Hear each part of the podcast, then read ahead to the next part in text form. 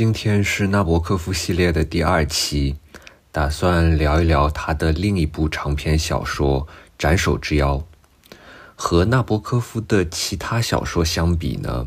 无论是在中国的读者群，还是在外国的读者群当中，《斩首之妖》都是一部相对而言比较冷门、比较小众的作品。但纳博科夫本人却非常重视这部作品。他在访谈当中就说：“他说，在他自己的全部作品当中，他最喜欢的作品是《洛丽塔》，但是呢，他最看重的作品却是《斩首之妖》。此外呢，在文学研究的领域当中，呃，《斩首之妖》这部小说也得到了相当多的研究者和评论家的重视。”或许仅次于呃《洛丽塔》这部小说。那么，为什么《斩首之妖》会如此受到重视呢？其中的一个原因，当然是因为这部小说是一部极端炫技型的小说，《斩首之妖》当中。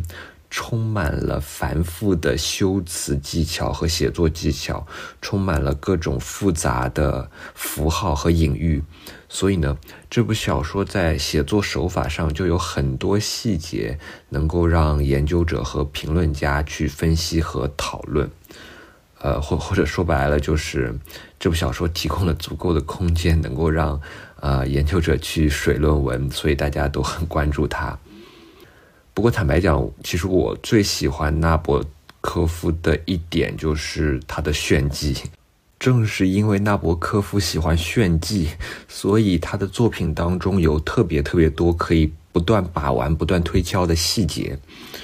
我觉得纳博科夫的小说完全不是那种说道理、说哲理或者那种文以载道的小说，不是那种。读完以后会给你带来很多道德震撼或者哲理震撼，教你做人的那种小说。我会认为纳博科夫的小说是那种面向炮票友，不好意思，面向票友的小说。嗯，比方说戏剧票友吧，京剧票友或者昆曲票友。嗯，那么你可以想想一个。看戏的票友，他在看戏的时候最在意的，并不是说这个戏剧能给自己带来什么道德上的震撼，或者带来什么哲理上的震撼，呃，他关注的是这个戏剧当中各个细节的处理。比方说，这句念白念的怎么样，这段唱腔唱的怎么样，这个动作做的怎么样。所以，纳博科夫的小说的精髓其实也在于这些细节的处理，这些技巧的繁复，能够让读者有非常多可以推敲、可以把玩的地方。但是呢，《斩首之妖》这部小说之所以受重视的另一个更重要的原因，是在于这部小说的内容和情节也相当的丰富，相当的奇特。呃，这使得这部小说说有非常大的诠释空间，呃，所以我想稍微大概总结一下这部小说的基本情节。不过还是老样子，我只会讲这部小说最最基本的故事框架，我不会剧透任何不能够被剧透的内容。所以呢，如果你还没有看过这部小说，也是可以继续听下去的。嗯，因为提前知道这部小说的故事框架。并不会影响你后续的阅读体验。OK，这部小说的主人公呢是一个叫做辛辛纳特斯的三十岁男性。小说讲的故事很简单，他讲的就是辛辛纳特斯被莫名其妙的判处死刑，然后他在监狱中等待死刑，以及最后被执行死刑的整个过程。整部小说都透露出一种非常诡异的氛围。首先就是关押辛辛纳特斯的监狱非常的诡异，这个监狱里面所有的守卫都戴着狗脸面具，而且这些守卫的嘴巴和鼻子上都蒙着一层薄纱，所以看上去就很奇怪。这个监狱看上去就不像是一个正常的监狱。这个监狱里面有一个狱卒，叫做罗迪恩。这个狱卒一出场呢，就邀请囚犯辛辛纳特斯和他一起跳一曲华尔兹舞曲，这是不是就更奇怪了？那这个监狱的监狱长叫做罗德里格，他穿着很夸张的那种宫廷礼服，他的行为举止呢也非常的机械，跟辛辛纳特斯说话的时候拿腔拿调，就好像是在遵循某种古老的宫廷礼节一样。完全不像是一个活生生的正常人。辛辛纳特斯还有一个辩护律师，也经常在监狱里面出现。这个辩护律师叫做罗曼。罗曼也非常奇怪，他跟辛辛纳特斯说话的时候，经常是完全答非所问。比方说，辛辛纳特斯跟他说自己要被处决了，非常紧张，想知道处决的日期是哪天。但是呢，这个律师就好像是完全没有听到一样，只是在不断的念叨，说自己衬衫纽扣的扣子找不到了。最诡异的是呢，狱卒、监狱长和律师这三个人明显是三个不同的人，但是在很多场景里面，这三个人的身份会毫无预兆的突然互换。就比方说，在第三章里面。监狱长在和律师说话，但是呢，说着说着，突然就变成了狱卒在和律师说话，但是他们说话的内容完全是连续的，就好像监狱长这个人突然变成了狱卒。再比方说，书中有一个角色是一个十二岁的小女孩，叫做艾米，那么这个角色经常会让读者联想到《洛丽塔》里面的洛丽塔。书里面一开始说艾米是监狱长的女儿，但是写着写着，在有的场景里面呢，艾米又会变成了狱卒的女儿，所以狱卒和监狱长的这个身份好像在不断的互换。又比方说呢，书中有一个地方写到律师的衣服上有白垩色的斑点，但是写了两段话。在描写监狱长的时候，纳博科夫又突然说：“这个监狱长的衣服背后有白色的斑点，所以就好像这个白色的斑点突然从律师的衣服上转换到了监狱长的衣服上，所以整个就是非常诡异，就好像这三个人的身份可以瞬间无缝调换一样。除此之外呢，监狱的陈设和布景都非常的不真实。”监狱里面的人，除了辛辛纳特斯以外的所有人，他们说话都好像是在朗诵台词，在背诵台词一样，所以整体上就让你觉得这个监狱就像是一个舞台，然后所有人在里面上演一出非常拙劣的、一直在穿帮的一个舞台剧一样。这里面好像只有辛辛纳特斯一个人是真实的活人，其他人好像都是被操纵的木偶，或者是在机械背台词的演员一样，所以整个场景就是非常的诡异。更奇怪的是呢，辛辛纳特斯虽然被判处了死刑，但是他完全不知道死刑什么时候会被执行，没有人告诉他死刑的日期。当他去问监狱长、狱卒或者律师的时候，这些人他们要么就是完全不知道死刑什么时候会被执行，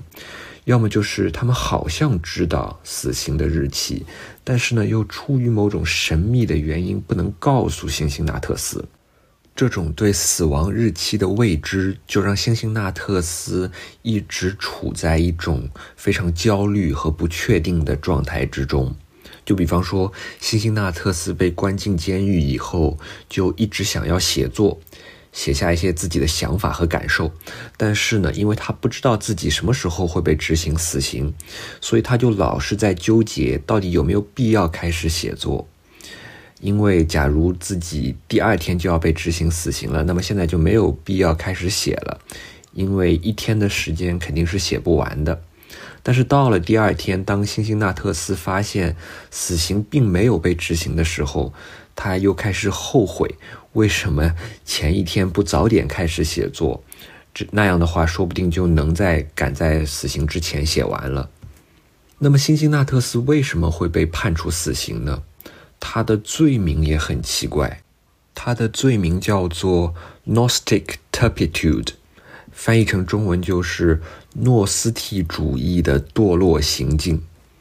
那么，什么叫做诺斯替主义呢？我们后面再聊。不过，Gnostic Turpitude，诺斯替主义的堕落行径，这个罪名是纳博科夫在小说里面编出来的罪名。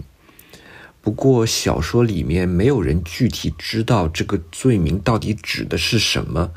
只是模模糊糊的说，辛辛纳特斯之所以会犯下这种诺斯替主义的堕落罪行，是因为辛辛纳特斯是难以探测的，是不透明的。那为什么难以探测和不透明是一种罪呢？继续读下去，我们就会发现，原来根据《斩首之妖》这个小说的设定呢，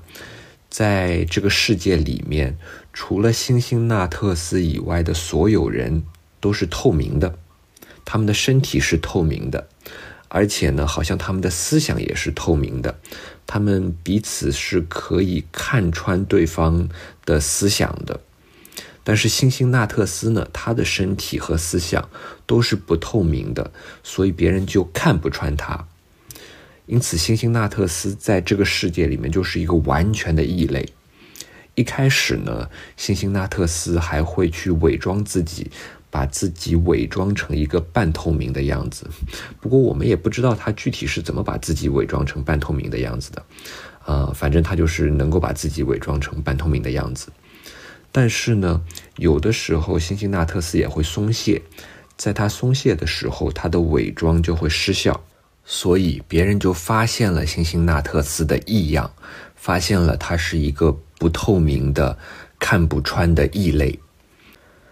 最后呢，也是最诡异的，就是星星纳特斯的身体里面好像住着另一个星星纳特斯。呃，我们可以把这个另一个星星纳特斯称作是小星星纳特斯。小星星纳特斯呢，常常会说出一些星星纳特斯自己不敢说的话，做一些星星纳特斯自己不敢做的事。不过，大多数情况下呢，小星星纳特斯都是躲在星星纳特斯的身体里面，所以你在读的时候就会觉得，这个小星星纳特斯好像并不是一个真实的存在，好像它只是星星纳特斯自己想象出来的产物，代表着星星纳特斯想要成为但是又不敢成为的样子。这样理解的话，好像没什么奇怪的。嗯，我们每个人心里面好像都住着一个小人，这个小人有的时候会在我们脑子里面说一些我们想说又不敢说的话，特别是你在 social 的场合跟别人虚与委蛇的时候，这种感觉就特别明显。所以这个好像没有什么奇怪的，但是呢，有的时候似乎这个小星星纳特斯又不仅仅是星星纳特斯想象出来的东西。而且还是一个真实的存在，就比方说，小说当中有一段描写辛辛纳特斯一个人在房间里面独处的时候，他把自己的衣服脱掉，他先是脱掉外衣，然后脱掉帽子、鞋子，然后脱掉衬衫，结果呢，脱着脱着，小说突然说辛辛纳特斯把自己的脑袋也脱掉了，然后他又脱掉了自己的锁骨。脱掉了自己的胸部，脱掉了自己的屁股，脱掉了自己的双腿，把自己的整个身体都脱掉了，变成了一个透明的、没有身体的东西。就在这个时候，突然有人敲门，于是呢，这个透明的星星纳特斯又急急忙忙的把自己的身体重新穿回来。这个时候，你就会很疑惑，因为这好像表明说，星星纳特斯的身体里面是住着一个。没有身体的透明的无形的星星纳特斯的这个无形的星星纳特斯是一个真实的存在，而不仅是一个想象出来的东西。当你把星星纳特斯的身体给脱掉、给拿掉以后呢，这个里面的小星星纳特斯就会出现。但是呢，因为这一段描写的是星星纳特斯一个人独处的场景，所以也很难排除。说这有可能，这也有可能是辛辛纳特斯自己想象出来的场景。但是呢，小说的结尾似乎明确表明，这个无形的、没有身体的小星星纳特斯，并不是一个被想象出来的东西，而是一个真实存在的东西。在小说的结尾呢，星星纳特斯还是等来了他的死刑，他走上了断头台，将要被砍呃斩首。正当行刑者要把他的头砍掉的时候，星星纳特斯突然说：“哎，你等等，你等等，你等我数到十，你再砍我的头。”然后呢，辛辛纳特斯就开始数一二三四。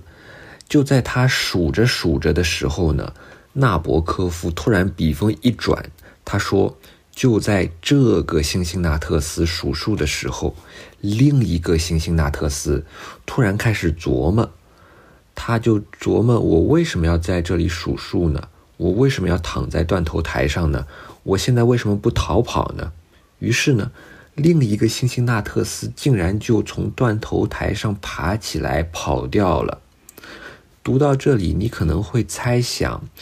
这是不是依然是星星纳特斯脑子里面的想象呢？可能他只是想象脑子里面的小人儿逃出了刑场。但是呢，你继续往下读就会发现，这不可能是想象，因为这个另一个星星纳特斯他的逃跑被律师给发现了，律师就追上来说：“啊，你不能逃跑呀，你要赶快回到断头台上，大家都在那里等着看你被砍头呢。”结果这个跑掉的星星纳特斯他根本就不管，他一把推开律师，就一溜烟的跑掉了。在他跑掉以后呢，他身后的现实世界，他身后的刑场也开始解体、垮塌和坠落。这似乎就确定无疑的表明存在着两个星星纳特斯，一个呢是有身体的星星纳特斯，另外一个呢是没有身体的无形的，呃，住在这个星星纳特斯身体里面的另一个星星纳特斯。可能这个另一个星星纳特斯在某种意义上代表着星星纳特斯的灵魂吧，但是到底怎么理解这些诡异古怪的情节呢？辛辛纳特斯的头在最后到底是被砍掉了呢，还是没有被砍掉呢？在早期对《斩首之妖》这部小说的研究当中。研究者和评论家经常会把这部小说的情节和这部小说所写作的历史和社会背景结合起来分析。《斩首之妖》这部小说呢，是纳博科夫1935年到1936年间在德国柏林用俄语写作的。那个时候，他逃离苏联的布尔什维克政权已经十五年了。而纳粹政权呢，在那个时候也在德国迅速壮大，即将达到它的全盛时期。所以呢，很多人就认为《斩首之妖》这部小说和乔治·奥威尔的《一九八四》很相似，他们都是某种反乌托邦的小说，是在影射苏联政权和纳粹政权这两个政权。那么，根据这种解读呢？《斩首之妖》这部小说里面所描写的监狱，其实就是集权统治的缩影，而小说的主人公辛辛纳特斯所犯下的所谓诺斯替主义的堕落行径呢，其实也就是一种集权社会当中的思想犯罪，因为在集权社会当中，思想必须是透明的，只有当思想是透明的时候。呃思想才能够很容易的被老大哥所控制，而辛辛纳特斯的思想是不透明的。一旦思想是不透明的，就使得你拥有了思想自由的可能性。而整部小说根据这种理解呢，讲的就是辛辛纳特斯这个主人公是如何站在个体的角度去反抗集权社会的。辛辛纳特斯最后的死里逃生。在这种意义上，就可以被看作是一种对集权统治的反抗。不过呢，这种解读现在已经没什么人支持了。一个很重要的原因就是，纳博科夫本人是非常反对这种解读的。他在英译本的前言里面就说：“他说，虽然《斩首之妖》里面的一些情节，或许可以在苏联和德国的现实当中找到对应物，但是呢，纳博科夫认为这两个政权并没有对这部小说本身产生任何影响。”而且纳博科夫还非常反对把这部小说与奥威尔的作品相提并论。其实反乌托邦小说或者任何广义上的以意识形态为主题的小说都不是纳博科夫所感兴趣的东西。另一种现在很流行的解读，一种不同于刚刚我所说的那种意识形态或者政治的解读，是一种神学的解读或者形而上学的解读。我们刚刚提到了辛辛那特斯的罪名，被称为 Gnostic turpitude，所谓诺斯诺斯替主义的堕落行径。那么诺斯替主义呢，是一种简单来讲啊，是一种受柏拉图主义哲学影响非常深的神学流派或者哲学流派。这个流派的一个核心的教条是极端的二元论。这种二元论呢，认为物质世界和精神世界是截然二分的两个完全不同的领域。物质世界是邪恶的、堕落的。那么人呢？人的身上也存在着这种二分：身体属于物质世界，灵魂属于精神世界。而诺斯替主义者所追求的，就是完全切断和身体的联系，从而返回到精神世界。诺斯替主义，它在神圣存在、在创世神话、在灵魂转世等等问题上，都和呃，特别是和正统基督教会有非常大的差异。所以呢，长期以来，诺斯替主义都被视为一种呃宗教上的异端，被打压。因此呢，也曾经一度示威，不过偶尔也会复兴一下。比方说。诺斯替主义对现代的存在主义哲学和诠释学都有过非常深远的影响。基于此呢，很多文学研究者就会认为，《斩首之妖》这部小说讲的其实就是一个诺斯替神话。呃，那么主人公辛辛纳特斯呢，可以被看作是一个诺斯替主义者。小说结尾的斩首的场景。其实就代表着辛辛纳特斯的灵魂彻底切断了与肉体的联系，从而成功返回了精神世界。如果你这样看的话，那么《斩首之妖》讲述的就是一个诺斯替主义者的精神修炼过程，那么斩首的剧情隐喻的就是灵魂气绝肉身的这样一个过程。怎么说呢？我觉得这种解读，这种诺斯替神学式的解读呢，有一定的道理，呃，但是又不完全有道理。有什么道理呢？就是如果你去仔细读《斩首之妖》这个小说的结尾，你会发现，辛辛那特斯的头肯定是被砍下来了的，因为。书里面描写到，就是说很多市民都去围观辛辛那特斯被砍头的场景。那在小说的最后呢，纳博科夫还特别着重描写了市民的反应。他就写到，很多市民看着断头台上的景象就开始呕吐。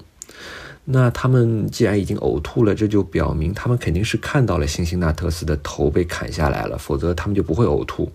但是呢？小说里面又明确提到说，另一个星星纳特斯他从断头台上逃跑了，而且这个逃跑还被律师发现了。所以，星星纳特斯的砍头和逃跑这两件事，应该都是在小说里面应该都是真实发生了的。因此，呃，怎么解释这个砍头和逃跑这两件事如何可以同时发生呢？那么一个很直接的解释就是，辛辛那特斯的肉体存在，他的物质存在被消灭了，他的肉身消亡了，但是呢，他的灵魂，也就是小辛辛那特斯，因此获得了自由，切断了与物质世界的关联，彻底返回到了超越的精神领域。但是呢，这种解读的问题，在我看来，就是这个解读太没意思了。因为如果斩首之妖想要表达的、想要传达的，就是这样一种诺斯替主义的教条，是想要告诉你啊，身体和灵魂是二分的，灵魂要摆脱身体才能获得自由，等等等，那我觉得就太没意思、太没劲了。但是呢，如果你不采取这种诺斯替主义式的解读，你好像又没有办法解释为什么在小说的最后，星星纳特斯的头会被砍下来，但同时他又能够死里逃生。那我我就只能大概说一下我的想法。当然，小说的结尾是明确的告诉我们，应该是存在着两个星星纳特斯的。物质的肉身的星星纳特斯和非物质的代表着灵魂的星星纳特斯，那么其中一个星星纳特斯被砍头了，另外一个星星纳特斯逃跑了，这些都没问题。但是呢，问题在于星星纳特斯是如何做到这一点的呢？或者说，他为什么能够有能力让体内的小星星纳特斯逃跑呢？如果你仔细读这部小说，你会发现，辛辛纳特斯之所以会拥有这种永生的能力，或者拥有这种获得救赎、死里逃生的能力，是因为他的写作。我们刚刚提到，辛辛纳特斯他被关进监狱之后，就一直想要写作。但是呢，因为他不知道死刑的日期，所以他一开始就一直在纠结到底要不要开始写作。不过后来呢，纠结着纠结着，他还是开始了写作。他的写作起初是非常不流畅、非常断断续续的，